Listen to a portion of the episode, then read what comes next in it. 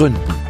Stefanie Schuknecht im Gespräch mit Menschen, die innovative Ideen umsetzen und vorausdenken für ein zukunftsfähiges Bayern, das auch den künftigen Generationen eine lebenswerte Umwelt und sozialen Zusammenhalt bietet. Als Sprecherin für Startups und Gründerszene der Grünen Fraktion Bayern lade ich spannende Persönlichkeiten zum Gespräch ein, die uns heute schon Lösungen für morgen aufzeigen. Heute mit Sophie Zepnik. Sie ist Mitgründerin des Unternehmens Hey Hey Mats, das die erste Closed Loop Yogamatte auf den Markt gebracht hat. Sophie hat Sozialökonomie an der Universität in Nürnberg studiert. Während eines Auslandssemesters in der Nähe von Madrid lernte sie Anna Souvignier kennen. Anna studierte zu der Zeit in Hamburg Business Management. Sophie hatte Anna so für das Thema Nachhaltigkeit begeistert, dass sie gemeinsam das Masterprogramm Leadership for Sustainability an der Universität Malmö in Schweden aufnahmen. Während des Besuchs einer Kunstausstellung kam den beiden die Idee zu Hey Hey Mats. 2017 folgte die Gründung des Unternehmens in Schweden, wo sie sich dank eines Stipendiums der Universität ganz auf ihr nachhaltiges Startup konzentrieren und Hey Hey Mats sogar in ihrer Masterarbeit integrieren konnten. Mittlerweile leben und arbeiten die beiden Gründerinnen wieder in Nürnberg. Neben ihrer Arbeit bei Hey Hey Mats engagiert sich Anna auch als Digital Campaignerin für die SOS Kinderdörfer weltweit. Heute dreht sich alles um das Thema Kreislaufwirtschaft. Wir müssen unseren Umgang mit den vorhandenen Ressourcen dringend verändern. Das Konzept der Kreislaufwirtschaft bzw. Circular Economy bietet Lösungen für dieses Problem. Die Kreislaufwirtschaft hat das Ziel, Ressourcen möglichst effizient zu nutzen und diese durch geschlossene Kreisläufe, sogenannte Closed Loops, später wieder dem Herstellungsprozess hinzuzufügen. Diese Idee ist nicht neu und doch erfolgt diese systemische Transformation nur schleppend. Hey Hey Mats haben den Closed Loop Ansatz allerdings von Anfang an in ihren Businessplan integriert. Ich freue mich deswegen besonders, heute mit einer der Gründerinnen sprechen zu dürfen. Herzlich willkommen, Sophie. Also, wir haben es ja in der Anmoderation schon gehört, aber erzähl uns doch einfach trotzdem nochmal, wie ist euch die Idee zu den Hey Hey Mats gekommen? Was waren so die Schritte, äh, die ihr genommen habt? Mhm.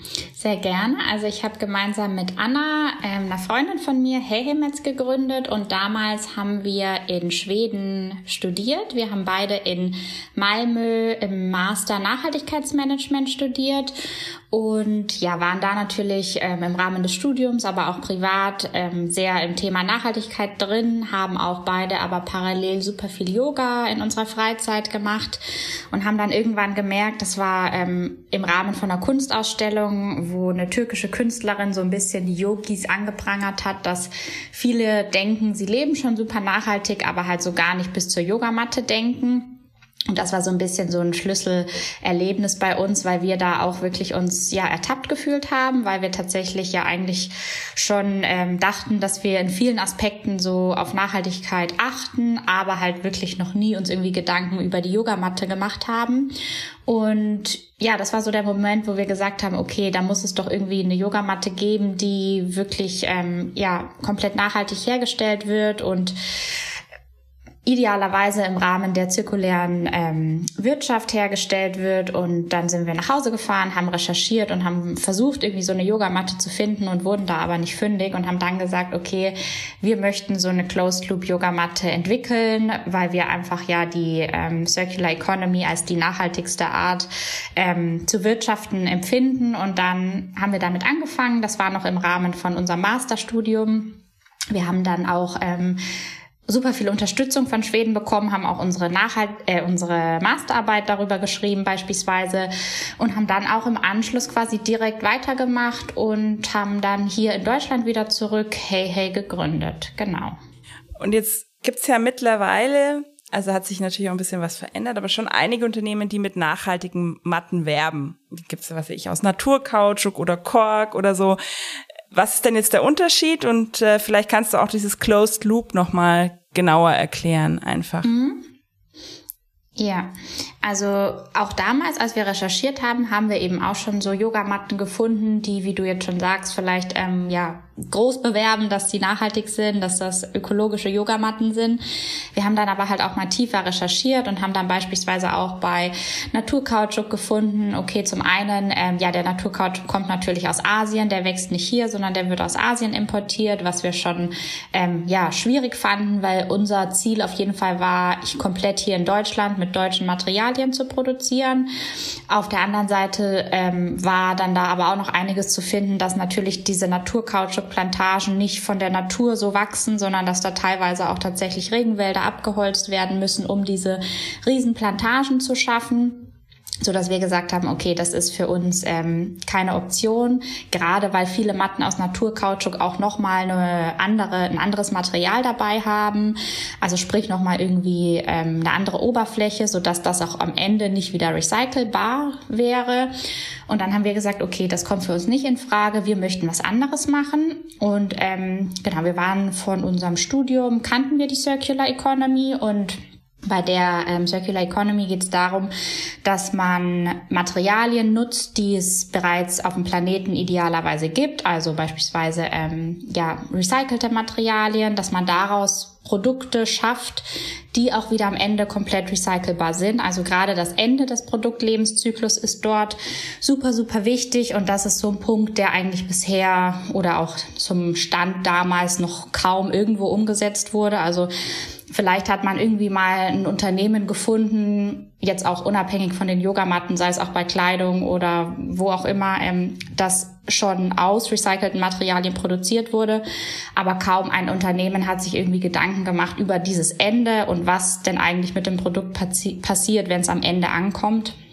Und das war für uns einfach auch super, super wichtig, weil wir gesagt haben, okay, wir möchten nicht irgendwie ein Produkt auf den Markt bringen, wo wir dann wissen, am Ende, nach so und so vielen Jahren, ähm, wenn die Matte dann am Ende angekommen ist, wird die wieder irgendwo im Müll landen und im Worst Case irgendwo, ja, unsere Umwelt verschmutzen, sondern wir wollten wirklich ein Produkt auf den Markt bringen, das kreislaufförmig ist, also wo wir die Materialien wieder nutzen können und das ist eben so dieser Closed Loop Ansatz, ähm, so dass das auch unser Ziel war, für die Yogamatte zu kreieren. Und wir haben dann ja einen ganz, ganz langen Entwicklungsprozess gehabt. Das hat auch alles natürlich irgendwie länger gedauert, als wir dachten. Damals, ähm, ja, dachten wir, wir sind da irgendwie nach ein paar Monaten fertig. Das hat sich dann irgendwie um die zwei Jahre hingezögert, bis das wirklich alles final stand, weil es natürlich einfach ein sehr, sehr komplexes Thema auch ist wir damals auch noch zwei junge Studentinnen waren, sprich wir mussten irgendwie Partner suchen, die Lust haben, mit uns zu entwickeln. Wir brauchten Produzenten, wir mussten irgendwie in diese Industrie reinkommen und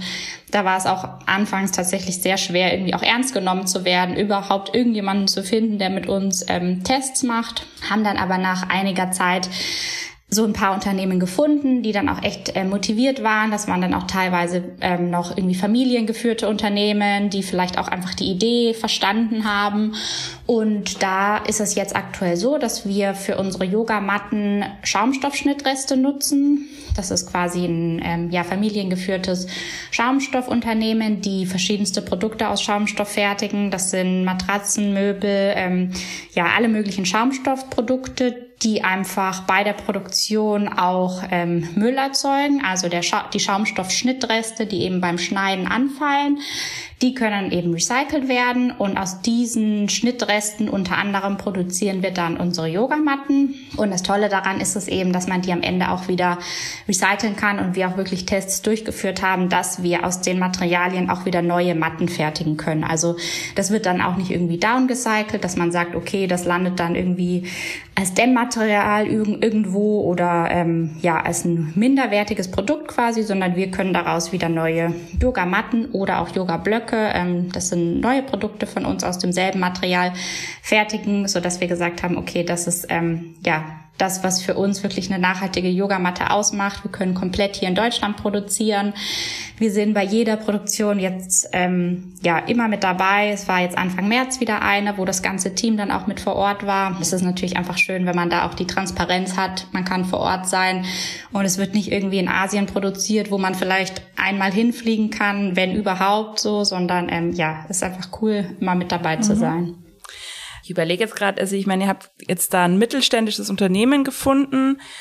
Also für so ein richtiges nachhaltiges Kreislaufsystem müssten ja eigentlich ganz viele Unternehmen sich umstellen und äh, ja, was glaubst du, was bräuchte es denn, dass das sozusagen diese große Transformation auf eine Circular Economy gelingt? Was müsste denn da von Seiten der Politik noch passieren? Also wo hattet ihr das Gefühl, da hat man euch vielleicht eher Steine in den Weg gelegt, sage ich jetzt mal. Also jenseits von der Sache, dass ihr natürlich äh, sehr jung wart am Anfang noch und diese, diese Barriere da war vielleicht und man es euch am Anfang vielleicht nicht so ganz zugetraut hat. Aber was braucht's denn von politischer Seite an Rahmenbedingungen noch? Mhm. Also ja, da muss oder ist noch ganz, ganz viel zu tun auf jeden Fall. Also grundsätzlich erstmal auch Produkte zu entwickeln.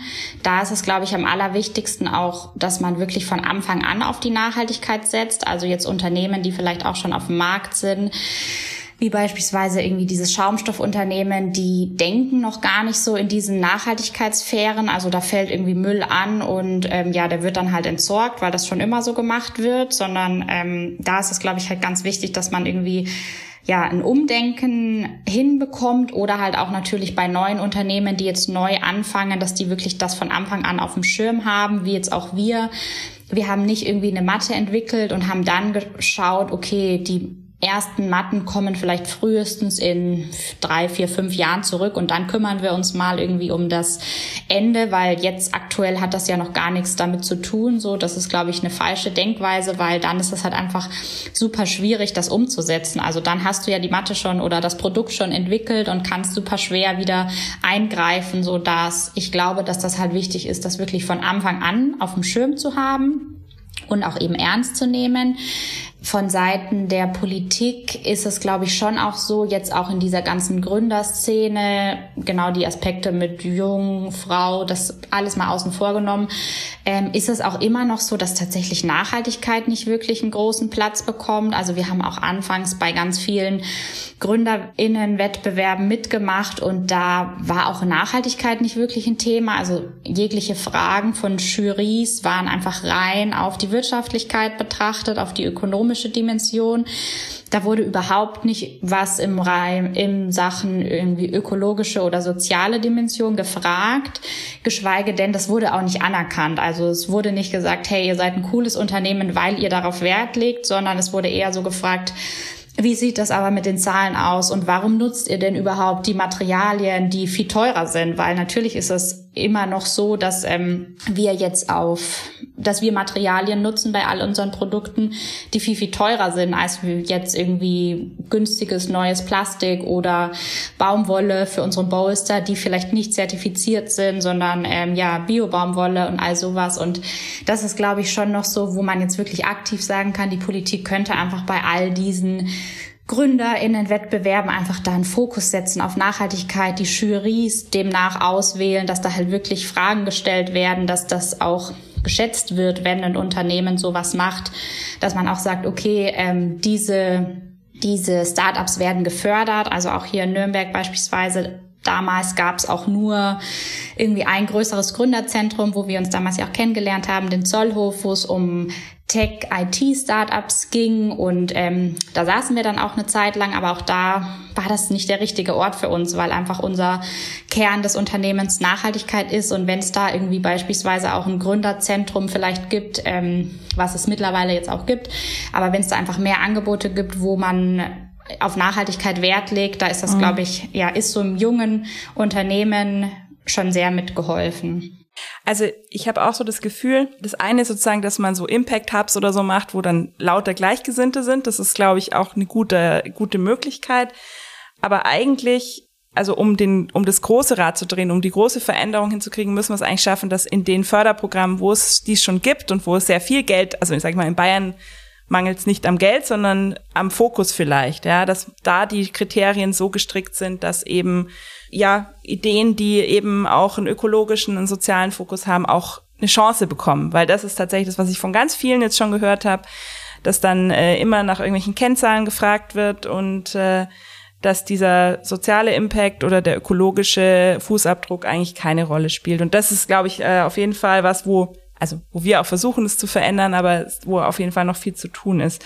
Und das Zweite, wo ihr wo wir ja schon mal drüber geredet hatten, als wir uns besucht hatten.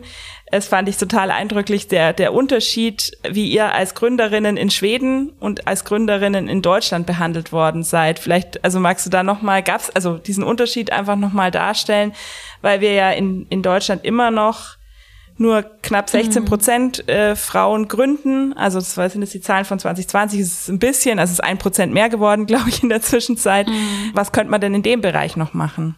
Ja, also bei uns war das eben damals so in Schweden, dass wir gegründet haben und direkt oder dass wir die Idee hatten und eigentlich direkt in der Universität unten drin gab es auch so ein Start-up-Zentrum, wo man, wo StudentInnen hingehen konnten mit deren Ideen und die einfach mal dort pitchen konnten. Man konnte mit Coaches darüber sprechen, hat Feedback bekommen, hat dann auch wirklich, ja, man wurde so ein bisschen an die Hand genommen, weil man ist da, also man hat ja auch keinerlei Erfahrung in diesem Bereich und man weiß auch so gar nicht, okay, man hat jetzt diese Idee aber wie, wie, wie gehe ich jetzt weiter vor? Was mache ich denn jetzt als überhaupt als nächsten Schritt? Und da war das wirklich eine unglaublich gute Unterstützung in diesem Gründerbereich. Man wurde wirklich auch so von diesem Startup-Zentrum zum nächsten ähm, weitergebracht quasi. Da kamen wieder neue Coaches hinzu. Man hat, wir haben damals auch ähm, ja Förderungen finanziell bekommen, ein Stipendium bekommen in diesen ganzen Stipendien waren immer auch ganz viele Frauen ähm, mit vertreten. Also in Schweden haben wir uns eigentlich um diese Thematik überhaupt gar keine Gedanken gemacht, weil die überhaupt nicht präsent war. Und uns ist das eigentlich erst so richtig wieder aufgefallen, als wir zurück in Deutschland waren, wo dann auf einmal ja, wie schon gesagt, wir bei Gründerwettbewerben zum unter anderem auch waren. Und da war ja, wie ich schon gesagt habe, diese Nachhaltigkeit irgendwie eine Nische, wo wir drin waren, aber sonst irgendwie keiner. Und es waren aber auch war auch wirklich so, dass irgendwie ja, das war auch in Augsburg ein Gründerpreis, wo Jury, Moderator, andere Gründerteams gefühlt dass 80 Prozent des Publikums die Gewinner vom letzten Jahr alle waren männlich und wir wirklich in diesem Raum saßen und uns umgeschaut haben und gesagt haben, okay, irgendwas stimmt hier nicht, ähm, wo sind die ganzen Frauen? wir in der Anmoderation schon ein bisschen als die Yoga-Mädels ähm, ja belächelt wurden und auch überhaupt keine Chance hatten und ähm, überhaupt keine wirklichen Fragen gestellt bekommen. Die Jurys waren wirklich alle Männer.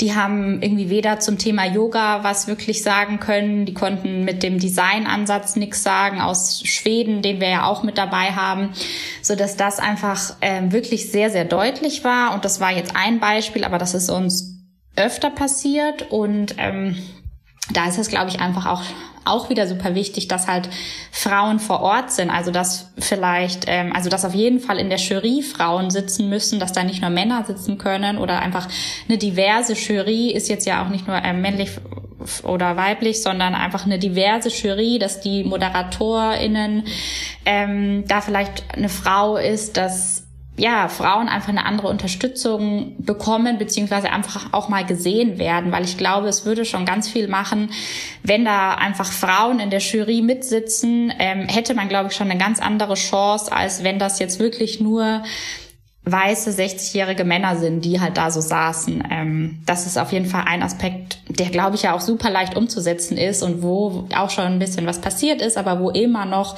super viel passieren muss. Ja, also äh, ich kann das gut nachvollziehen, also weil ich, also ich sag mal, in der Startup-Szene ist es ja wenigstens noch so ein bisschen, also das ist ja vom Altersstruktur, die ist noch ein bisschen jünger so grundsätzlich. Das heißt, das ist schon ein Unterschied, aber im, im Wirtschaftsbereich stelle ich es auch immer noch ganz oft fest, wenn ich auf irgendwelchen Veranstaltungen bin, was weiß ich, Verband der bayerischen Wirtschaft, IHK, egal welche Konstellation, dass man als Frau schon immer noch ein bunter Vogel ist und meistens nicht, also auch allein schon so äußerlich auffällt, weil man dann halt keinen grauen Anzug trägt oder schwarzen, sondern halt irgendwie, ne? Und so.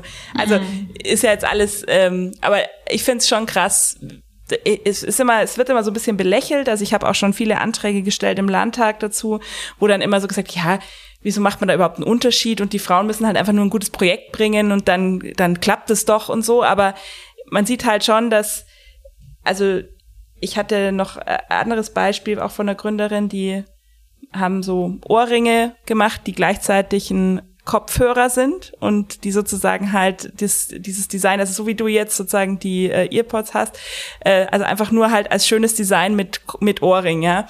Und da hat die hat mir auch erzählt, also ja, wer soll das denn brauchen und äh, also wer gibt denn für sowas Geld aus und und sozusagen einfach so das Ignorieren von 50 Prozent der Menschen, die halt vielleicht andere Bedürfnisse haben. Und klar kann man sagen, es braucht's nicht, es tut doch mhm. auch das Funktionale, aber warum? Ja, also das fand ich irgendwie total mhm. eindrücklich auch nochmal. Das ist wirklich ein Hightech-Ding, aber trotzdem wird es irgendwie so abgetan als was, das braucht doch kein Mensch, weil es halt aus einer anderen Perspektive angeguckt wird. Ne? Ja. Genau.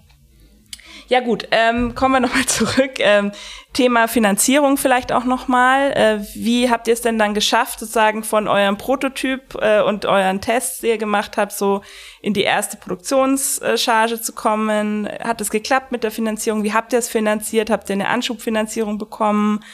Äh, oder habt ihr es erstmal aus äh, Friends and Family sozusagen, wie es oft funktioniert? Also wie habt ihr es denn äh, gebacken bekommen? Ja, also wir haben damals eben dann unseren Master abgeschlossen in Schweden und haben direkt im Anschluss dieses dreimonatige Stipendium in Schweden bekommen, was ein super cooles Stipendium war. Die haben quasi die Gehälter finanziert, also die haben Anna und mir für drei Monate lang ein Gehalt bezahlt und uns quasi ermöglicht, dass wir uns ähm, zu 100 Prozent auf das Unternehmen ähm, fokussieren können, also auf die Entwicklung was uns enorm geholfen hat, weil da oft ja auch beispielsweise man ist mit dem Studium fertig und dann überlegt man erstmal oder dann ist es ja oft eigentlich einfach auch finanziell nicht möglich, dass man sich zu 100 Prozent auf dieses Startup fokussiert, weil man ja irgendwie den Unterhalt finanzieren muss und das hat uns halt quasi diesen Schritt schon mal abgenommen, dass wir gesagt haben, da müssen wir uns jetzt aktuell keine Gedanken drüber machen. Wir können uns darauf fokussieren, weil es einfach schon ganz was anderes ist und ich das auch bei vielen anderen mitbekommen habe, wenn man einfach ähm,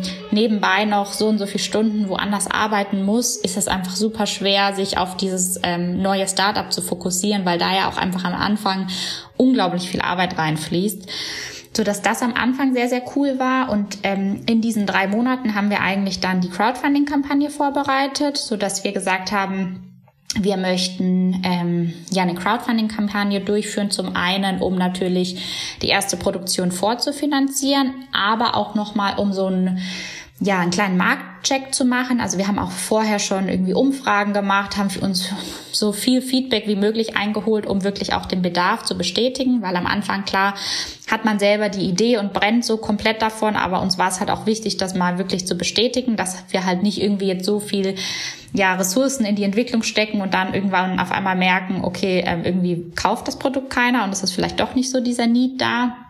Und da ist Crowdfunding einfach auch super cool, um das einfach nochmal wirklich zu testen, weil du ja wirklich ja diese Kampagne aufsetzt. Also du drehst dann ja ein kurzes Video, erklärst, was du machen möchtest, hast auch quasi schon so eine Seite wie eine kleine Website, sag ich mal, wo die Leute dein Produkt sehen können.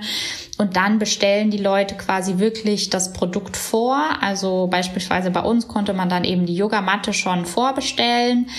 Die UnterstützerInnen haben dann quasi ähm, gezahlt. Das Geld wird aber auch erst ausbezahlt, wenn man diese, dieses Ziel erreicht hat. Also unser Ziel waren damals 20.000 Euro. Und wenn man irgendwie doch nur 10.000 Euro schafft, quasi, dann bekommen die UnterstützerInnen das Geld auch wieder zurück so dass wir ähm, ja dann innerhalb dieser drei Monate in Schweden eigentlich die Crowdfunding-Kampagne vorbereitet haben, danach dann wieder zurück nach Deutschland kamen und dann ging das damit eigentlich schon los. Das lief dann einen Monat lang, ist auch wirklich eine super intensive Zeit. Also ich glaube, viele, ja, man stellt sich so ein bisschen vor, okay, ich bereite dann alles vor, dann bin ich on, bin ich live quasi und dann kommen die Bestellungen so rein. Ähm, so einfach ist das, finde ich, nicht. Also man muss dann natürlich auf sich aufmerksam machen, weil wie, wie sehen das die Leute? Also wir haben ganz viel dann auch irgendwie mit Presse gearbeitet, hatten irgendwie Interviews, haben auf Social Media, haben auf allen möglichen Kanälen halt versucht, dass möglichst alle Leute äh, mal von uns hören. Das hat dann auch geklappt. Also Crowdfunding haben wir ähm, unser Ziel erreicht und konnten damit quasi unsere erste Produktion vorfinanzieren. Allerdings war es auch da so, das habe ich vorher auch schon mal kurz gesagt, wir dachten, dass es viel, viel schneller geht. Also wir dachten eigentlich, wir können dann quasi nahtlos in die Produktion übergehen. Ähm, so war es dann nicht. Also die ganze Produktentwicklung hat viel, viel länger gedauert, war viel komplexer. Man hatte auch immer wieder Rückschläge. Auf einmal ähm, ja Produktionspartner, die dann doch abgesagt haben so dass das viel, viel länger gedauert hat und wir dann auch eine sehr, sehr lange Zeit eigentlich hatten, wo wir keine Einkommen, wo wir kein Einkommen hatten. Da hat uns, haben wir zum Glück alle beide von ähm, ja, zu Hause von unseren Eltern Unterstützung bekommen. Wir haben aber auch in dieser Zeit super, super sparsam gelebt. Ähm, wir haben eigentlich versucht, möglichst keine Ausgaben zu haben. Wir haben ähm, ja unser Gespartes auch wirklich dafür genutzt und haben dann produzieren können mit dem Geld der Crowdfunding-Kampagne.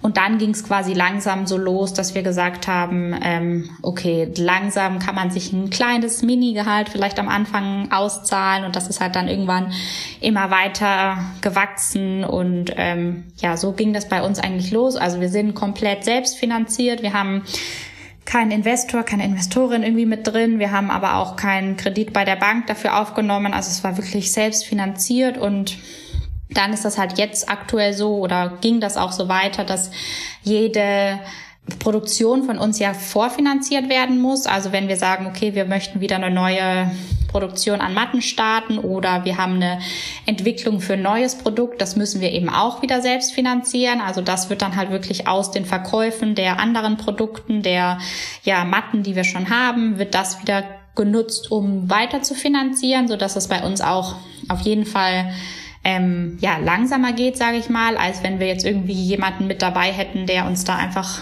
Geld gibt, um das mal so zu machen. Ähm, es war uns aber eigentlich so oder ist unser Ansatz und da sind wir nach wie vor von überzeugt, dass wir einfach das gerne so machen möchten, wie wir wollen.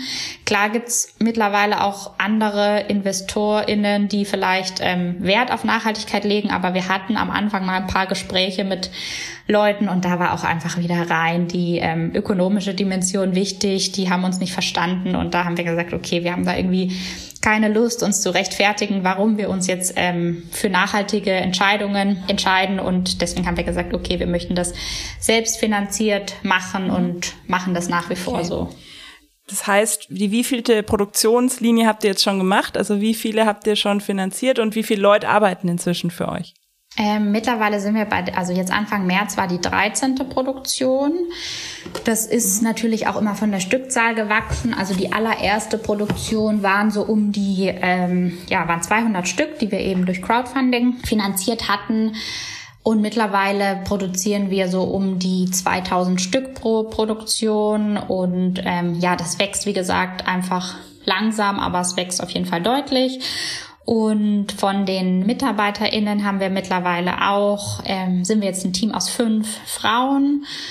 Und genau, es sind fünf Frauen, die an Hey Hey arbeiten. Wir arbeiten komplett remote. Also wir ähm, haben nicht ein festes Büro, sondern eine sitzt irgendwie bei Hannover, eine in Mannheim, hier in Nürnberg sind wir auch ein kleines Team natürlich, weil schon der Unternehmenssitz einfach in Nürnberg ist. Wir arbeiten hier mit Werkstätten zusammen. Wir haben hier um Nürnberg, sage ich mal, auch so die ganzen Produktionen angesiedelt, sodass ja Nürnberg auf jeden Fall ein wichtiger Standort ist.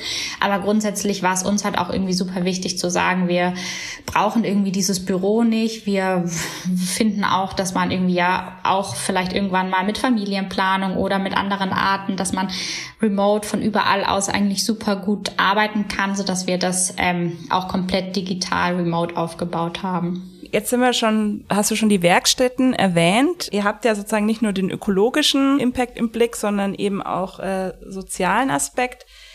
Magst du noch mal erzählen, wie ihr das aufgegleist habt bei euch? Mhm. Ähm, also bei Hey Hey ist, glaube ich, wirklich so der Kern einfach Nachhaltigkeit und das ist auch so, weil Anna und mir das einfach super wichtig ist und weil wir uns einfach gar nicht vorstellen konnten, jetzt irgendwie, also wir haben ja auch eigentlich nur gegründet, wir hatten das nicht vor zu gründen oder wir haben nicht gesagt, wir müssen jetzt gründen, was haben wir für eine Idee, sondern wir hatten diesen Trigger irgendwie in dem Museum und haben gemerkt, da ist ein Need da und deswegen haben wir gegründet und wir wollten das eben auch alles irgendwie anders machen und wollten kein typisches Unternehmen werden und ähm, ja, uns war die ökologische, aber eben auch die soziale Seite super wichtig, so dass wir da auch von Anfang an wirklich immer überlegt haben, eigentlich jede Entscheidung, die wir bei Hey Hey treffen müssen, überlegen wir quasi einfach im Team, okay, wie könnte man das vielleicht, ja, wie könnte man noch mehr Mehrwert schaffen quasi und Konkret war das dann, also so das allererste war auch die Kooperation mit Earth Child Project. Wir spenden pro verkaufter Matte und mittlerweile auch wirklich pro jedem verkauften Produkt einen Teil an eine soziale Initiative. Das ist bei den Yogamatten und bei den Yoga-Blöcken ist das Earth Child Project. Das ist eine ganz wundervolle Organisation in Kapstadt, also in Südafrika, die in den Townships Yoga und Umweltbildung Kindern ermöglicht. Also die bringen irgendwie in den Schulen oder bringen zu den Kindern eine wöchentliche Yoga-Klasse und aber auch eine ähm, Umweltbildungsklasse, wo den Leuten, wo den Kindern halt eben gezeigt wird, ja, wie wichtig das ist, was ist überhaupt Müllverschmutzung, wie kann ich mir vielleicht irgendwie selber in meinem Mini-Garten oder in meinem ein Quadratmeter, was ich hinter meiner Hütte habe, irgendwie ein paar Pflanzen ziehen und wir sind darauf damals aufmerksam geworden, weil Anna in Südafrika ähm, Urlaub gemacht hat, beziehungsweise ihr Freund dort studiert hatte für eine Zeit.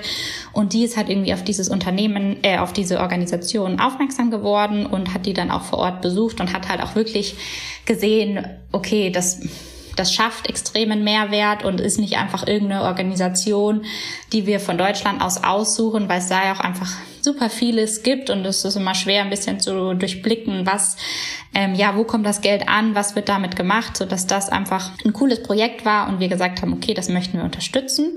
Und ähm, genau, das wird quasi von Anfang an wird da immer ein Teil hingespendet. Wir sind, haben mittlerweile schon über 10.000 Euro an Earthstride Project gespendet und ist einfach ein ja, schöner, wichtiger Partner für uns.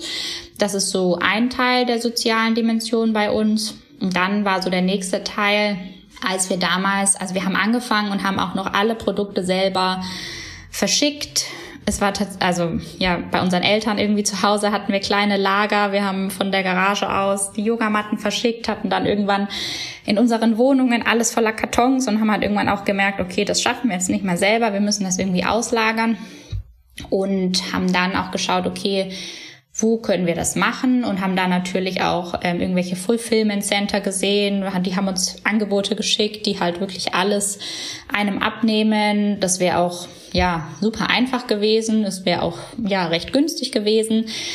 Irgendwie hat sich das für uns aber nicht so gut angefühlt, weil wir gesagt haben, okay, das passt irgendwie nicht so zu Hey Hey, das ist nicht so das, was wir, also ja, wir schaffen damit irgendwie keinen Mehrwert und haben dann überlegt, okay, mit wem könnte man kooperieren?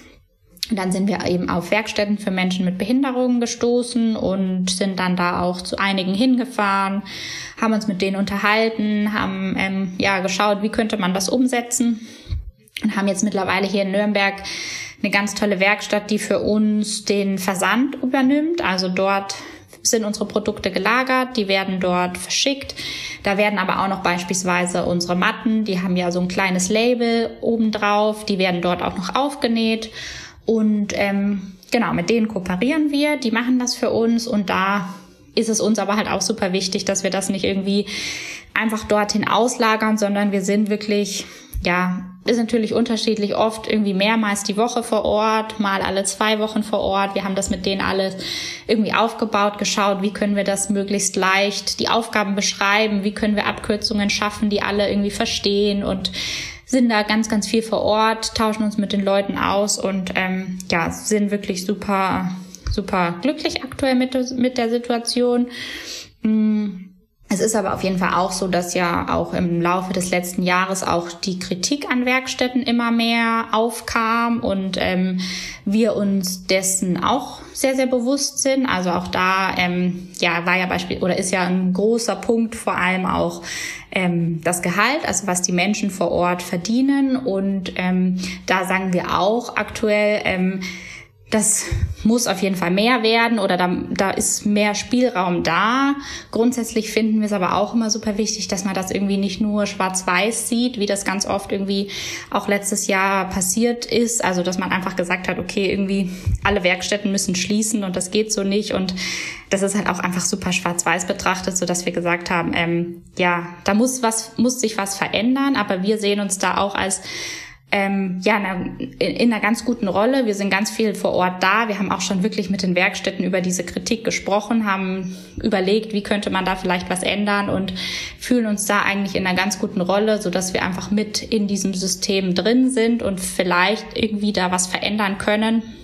Und da ist es uns aber deswegen halt auch super wichtig, dass wir einfach nicht nur das dorthin auslagern, sondern dass wir halt wirklich vor Ort sind, dass wir den Austausch schaffen und dass wir ähm, ja da vielleicht auch nach und nach weiter was verändern können. Ich denke, die letzten zwei Jahre waren für euch wahrscheinlich auch besonders. Ihr habt ja eh schon remote gearbeitet, also sprich sozusagen dieser ganze Umstellung, das war wahrscheinlich bei euch jetzt nicht so das Thema, aber wie, was waren so die Herausforderungen ähm, und was ist jetzt aktuell für euch sozusagen so der nächste Step, wo ihr sagt, das ist so das, woran ihr noch arbeitet? Genau. Mhm.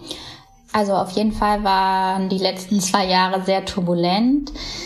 Anfangs war es für uns eigentlich super, super gut auch, weil ja natürlich irgendwie durch Corona ganz viele Leute jetzt irgendwie von zu Hause aus auch Sport gemacht haben, sodass das uns auch auf jeden Fall einen guten Schub gegeben hat. Es war super cool, dass die Leute, also die Leute haben sich dann irgendwie neues Yoga oder neues Sportequipment für zu Hause gekauft und es ist natürlich super schön zu sehen, wenn da auch mh, mm, Wert auf Nachhaltigkeit geachtet wird. Natürlich nicht immer, aber von vielen so dass das grundsätzlich erstmal ganz, ganz gut für uns war.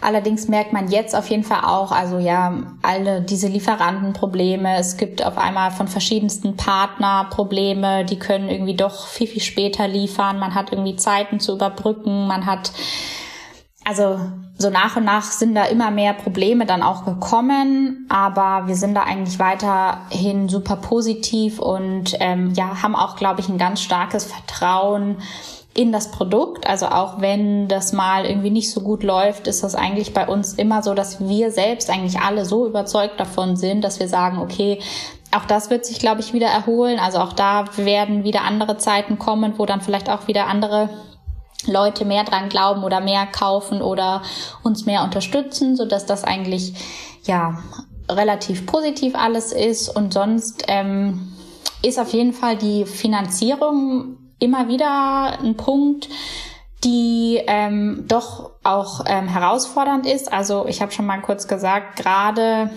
ähm, neue Produkte auch zu entwickeln. Also wir haben letztes Jahr hatten wir irgendwie ein Jahr, wo wir vier neue Produkte gelauncht haben. Das waren Yoga- und Meditationskissen, ein Yoga-Block, ein Augenkissen und ein Yoga-Spray. Und das ist auch einfach für ein junges Unternehmen für, von der Finanzierung her auf jeden Fall eine große Herausforderung, weil, wie ich schon gesagt habe, wir müssen das alles selbst finanzieren und man muss es ja vorher finanzieren. Also du finanzierst erstmal alles und dann kaufen die Leute erst nach und nach, sodass gerade so bei uns ja, so diese Wachstumsphase, glaube ich, da sind wir gerade so mittendrin. Das läuft auch alles gut, aber es ist auch auf jeden Fall eine große Herausforderung, so dass wir jetzt auch ähm, gesagt haben, okay, letztes Jahr war irgendwie voll von neuen Produkten, war finanziell eine große Herausforderung für uns, so dass wir jetzt uns irgendwie dieses Jahr erstmal darauf fokussieren, okay, wir haben jetzt so tolle Produkte, wir müssen jetzt erstmal, ja, können nicht immer weiterentwickeln und wieder was Neues machen, sondern wir müssen jetzt erstmal schauen, ja, dass die Leute uns kennenlernen, dass man ähm, die Produkte, die wir haben, dass wir die, dass wir das cool vermarkten können, dass die Leute ähm, ja unsere Produkte kaufen, so dass das jetzt aktuell gerade so der Plan ist. Aber natürlich ja wird es immer weitergehen und haben wir auch schon wieder ein zwei Ideen für neue Produkte und ähm, ja, das ist aktuell so der Stand bei uns. Ja, cool. Also ich, ich oute mich jetzt, ich bin auch eine von denen, die, die in der Zeit eine Matte gekauft hat. Und äh, sie ist tatsächlich, ähm, also auch äh, wirklich in vielen Benutzungen, auch jetzt noch. Ähm, und äh, ich mache ja keine Werbung, aber also äh, ich meine, man hatte, ich glaube, jeder hatte eben schon so mal dieses klassische Teil zu Hause rumstehen, dass man halt irgendwann mal gekauft hat, was weiß ich, im Studium mhm. und äh, da war der Fokus halt nicht der, ja. Also ich meine, da hat man halt gedacht, ja, tut's schon so ungefähr. Und ähm, insofern kann ich jetzt äh, also einfach nur sagen, ich glaube, dass, dass äh, eure Idee und auch das, wofür es steht, ähm, auf jeden Fall auch weiterhin eine Relevanz hat, weil ihr ja selbst, also auch mit eurer, also dass ihr einfach das wirklich von vorne bis hinten auf diese auf diesen Kreislauf schon gesetzt habt. Ich glaube, das ist halt einfach ein Vorbild auch und ich könnte mir vorstellen, dass sich auch wenn es nicht um Yogamatten geht, gibt ja, gibt ja auch ganz andere Produkte, die, wo man das auch so machen muss. Und ich glaube, da könnt ihr einfach auch ein, ein Vorbild sein für die. Genau. Dann, also auf meiner Sicht wären wir jetzt schon am Schluss. Ich weiß nicht, hast du noch was, was du dir wünschen würdest von von der Politik, von auf egal auf welcher Ebene oder So, also weil ich glaube, wir haben ja vorher schon ein bisschen geredet, was sich sozusagen im Gründungsökosystem äh, so ein bisschen tun sollte, aber was, was wäre denn noch dein Wunsch vielleicht zum Schluss? Ähm, ja, in der Politik natürlich, dass einfach ja mehr Wert auf Nachhaltigkeit gelegt wird. Ich glaube, dass wir alle mittlerweile begriffen haben oder eigentlich begreifen sollten, dass das ja aktuell so nicht weitergehen kann und dass wir da wirklich was alle verändern müssen.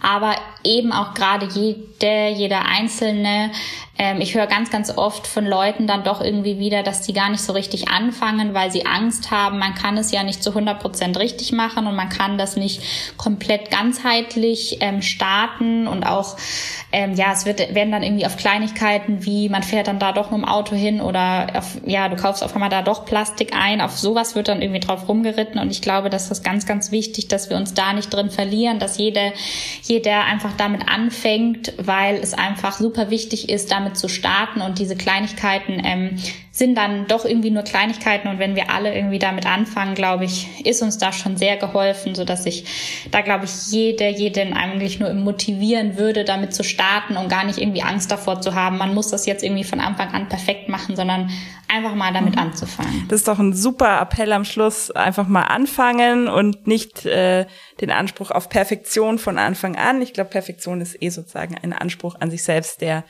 den man nicht genügen kann. Ähm, ich danke dir ganz herzlich für deine Zeit. Ich wünsche euch alles Gute ähm, und äh, ja für die weitere Zeit, dass ihr, dass ihr Erfolg habt weiterhin und genau wir äh, bleiben einfach in Kontakt. Ich bin sehr gespannt äh, und äh, wünsche euch genau schon mal ein schönes Wochenende. Genau und alles Gute.